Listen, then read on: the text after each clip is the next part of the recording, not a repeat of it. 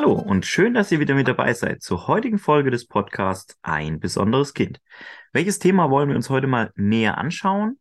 Das große Thema Dekubitus. Und ist das auch ein Thema für unsere Kinder? Ja, Dekubitus ist auch ein Thema bei Kleinkindern, Babys und äh, Kindern mit Behinderung. Aber am Anfang, was ist ein Dekubitus und wie entsteht er? Darauf wollen wir einmal zuerst schauen. Fangen wir mal an, wie entsteht ein Dekubitus? Ein Dekubitus entsteht durch länger andauernden Druck auf eine Körperstelle. Dabei werden Blutgefäße so stark zusammengedrückt, dass das umliegende Körpergewebe nicht mehr ausreichend durchblutet wird und dadurch im schlimmsten Fall abstirbt. Die Folge ist eine Druckstelle und schließlich eine schmerzhafte Wunde. Was sind sogenannte Risikostellen? Risikostellen sind grundsätzlich alle Körperstellen, an denen der Knochen dicht unter der Haut liegt.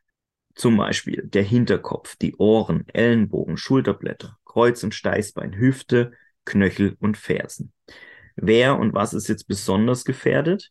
Naja, Risikofaktoren sind zum Beispiel Bewegungseinschränkungen und Immobilität. Zum Beispiel, wenn unser Kind sich einfach langsamer entwickelt und deshalb diese Drehung von Bauch zu Rücken, Rücken zu Bauch, das Krabbeln, das Laufen alles noch nicht kann. Oder durch eine Lähmung, durch eine Schwäche und so weiter gleichbleibender Auflagedruck über eine ganz längere Zeit. Zum Beispiel nachts, wenn sich unser Kind durch fehlende Eigenbewegungen zu wenig im Schlaf bewegt. Für uns Eltern bedeutet das Stress, weil ich muss mein Kind ständig im Auge behalten, ständig lagern, es umlegen etc. Gilt übrigens nicht nur für Kinder, sondern eben auch für bettlägerische Erwachsene, Jugendliche oder eben ältere Menschen. Dann ein weiterer Punkt ist Staunässe durch Schweiß, Urin oder Speichel.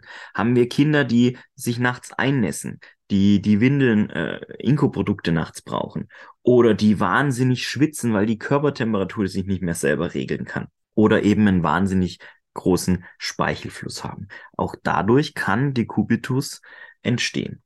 Kommen wir zu einem weiteren Punkt, wo so die Krux liegt bei unseren besonderen, bei unseren behinderten Kindern, medizinische Hilfsmittel, wie zum Beispiel Gipsverbände, Schienen, Kabel, Sensoren. All das kann Druckstellen auf der Haut, auf unserem Gewebe hinterlassen und zu Dekubitus führen. Das heißt, die Hilfsmittel, der Überwachungsmonitor, der Stand, der Beatmungsschlauch, all das kann dafür sorgen, obwohl unser Kind so wahnsinnig darauf angewiesen ist, dass Dekubitus entsteht. Also da gibt es eine Wechselwirkung und auch das müssen wir als Eltern im Auge behalten.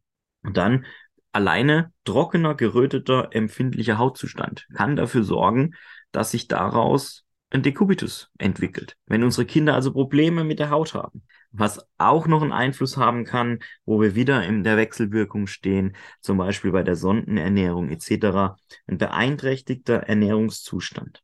Das heißt, wenn die Kinder sich nicht richtig ernähren können oder wir unsere Kinder nicht richtig ernähren können, wenn eine Mangelernährung ähm, herrscht, auch dadurch kann das Hautbild schlechter werden, das Bindegewebe schlechter werden, die Knochen schlechter werden und natürlich dann auch der Dekubitus entstehen.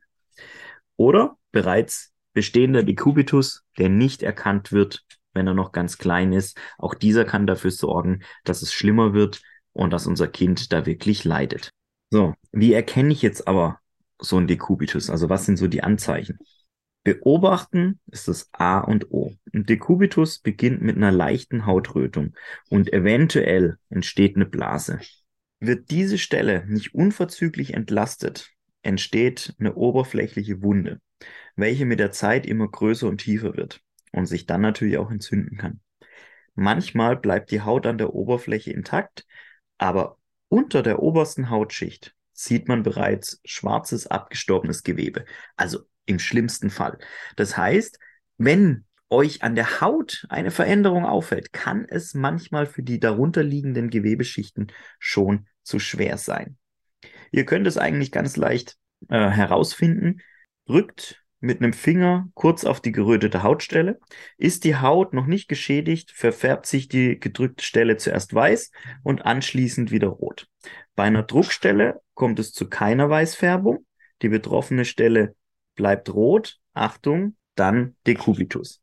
Aber wie kann ich jetzt so ein Dekubitus verhindern? Die beste Vorbeugung ist das tägliche im Anführungszeichen im Auge behalten der gefährdeten Stellen.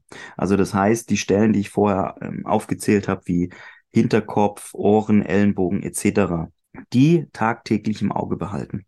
Das ist die beste Verhinderungsmöglichkeit für den Dekubitus. Und vor allem diese Stellen einer regelmäßigen Druckentlastung beziehungsweise Druckveränderung unterziehen. Das heißt, diese Stellen euer Kind lagern, die Stellen entlasten durch kleine Handtücher, durch ein weiches Kissen etc. Gerne auch komplette Positionswechsel. Diese sollten bei euren Kindern generell, wenn sie sich nicht selber von Bauch zu Rücken äh, drehen können, wenn sie keine Eigenbewegung haben, wirklich in einem mehrstündigen Rhythmus vorgenommen werden. Das ist ganz, ganz wichtig. Der Zeitabstand für die Entstehung einer Druckstelle ist völlig individuell. Ihr müsst euer Kind und ihr als Eltern kennt euer Kind am besten. Ihr müsst es im Auge behalten. Ihr müsst rausfinden und ähm, ja, sehen, wie empfindlich ist euer Kind, wie schnell entwickelt es Druckstellen.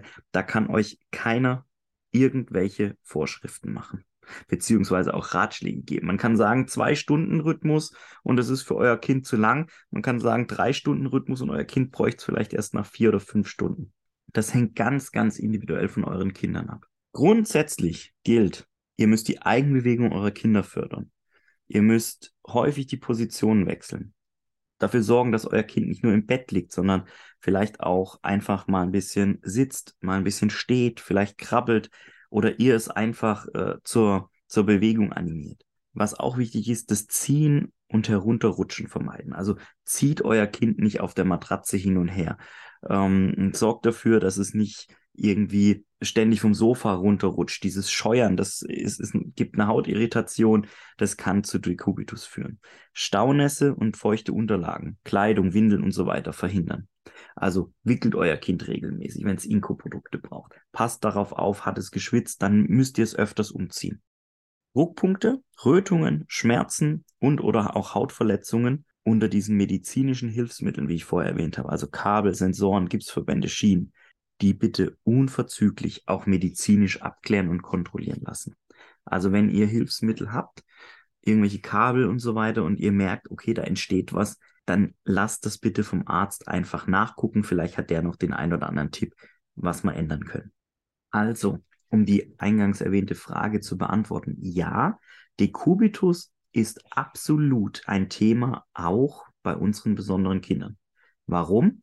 Sie liegen viel, Kleinkinder, Säuglinge sowieso. Dann unsere behinderten Kinder, die wenig Eigenbewegung haben oder gar nicht in der Lage sind, sich Eigenbewegungen anzueignen, die sind natürlich hochgradig gefährdet. gefährdet. Kinder, Jugendliche, unsere Kinder, die bettlägerig sind, die viel im Rollstuhl sitzen, die viel auf dem Boden liegen, die viel im Therapiestuhl sitzen, natürlich sind die besonders gefährdet. Ganz, ganz wichtig, das möchte ich zum Abschluss erwähnen. Ein Dekubitus ist eine Komplikation, die in ganz vielen Fällen vermieden werden könnte. Nach der Entstehung allerdings ist ein Dekubitus für die Betroffenen sehr schmerzhaft und häufig äußerst langwierig in der Behandlung. Das heißt, passt ihr und eure Therapeuten, der Kindergarten, gut auf eure Kinder auf. Beobachtung A und O habe ich vorher erwähnt. Wenn das funktioniert und ihr es verhindert durch die ganzen Maßnahmen, verhindert, dass überhaupt ein Dekubitus entsteht, ist es wesentlich einfacher wie nachher die Behandlung, wenn Dekubitus da ist. Das ist ganz, ganz langwierig, das ist schmerzhaft für euer Kind und viel schlimmer. Man macht sich dann wahrscheinlich als Eltern Vorwürfe, weil man denkt, ach, hätte ich mal mehr nachgeguckt, hätte ich öfters gelagert. Das sind alles so Punkte, das könnt ihr euch ersparen. Aber auch euer Gewissen ist einfach erleichtert, wenn ihr regelmäßig guckt, wenn ihr regelmäßig die Eigenbewegungen fördert. Wie das funktioniert, wollen wir euch in einer anderen Folge nochmal näher bringen. Zum Schluss ganz kurz, ihr seid mit dem Thema Dekubitus nicht alleine. Es gibt ganz, ganz viele Hilfsmittel, spezielle Matratzen mit Mikrostimulation, zum Beispiel der Tevo Schlummerstern, die die Eigenbewegungen fördern. Wir haben dazu schon mal eine vorangegangene Folge des Thema Schlafen ähm, gemacht. Da ist dieser Schlummerstern eben auch erwähnt worden. Hört euch die Folge gern nochmal an. Habt ihr nähere Fragen? Braucht ihr mehr Infos? hallo at kinderrea24.de ist die E-Mail-Adresse. Da könnt ihr alle Infos anfordern, was die Mikrostimulation bewirkt. Die ist auch förderlich, um den Dekubitus zu verhindern. Denn die kann das Lagerungsintervall eben herauszögern und sie kann die Eigenbewegungen im Schlaf, wenn euer Kind auf der Matratze liegt, fördern. Nur so als kleiner Tipp. Hat mich gefreut, dass ihr wieder mit dabei wart. Ich freue mich aufs nächste Mal. Bis dahin, bleibt gesund, euer Daniel.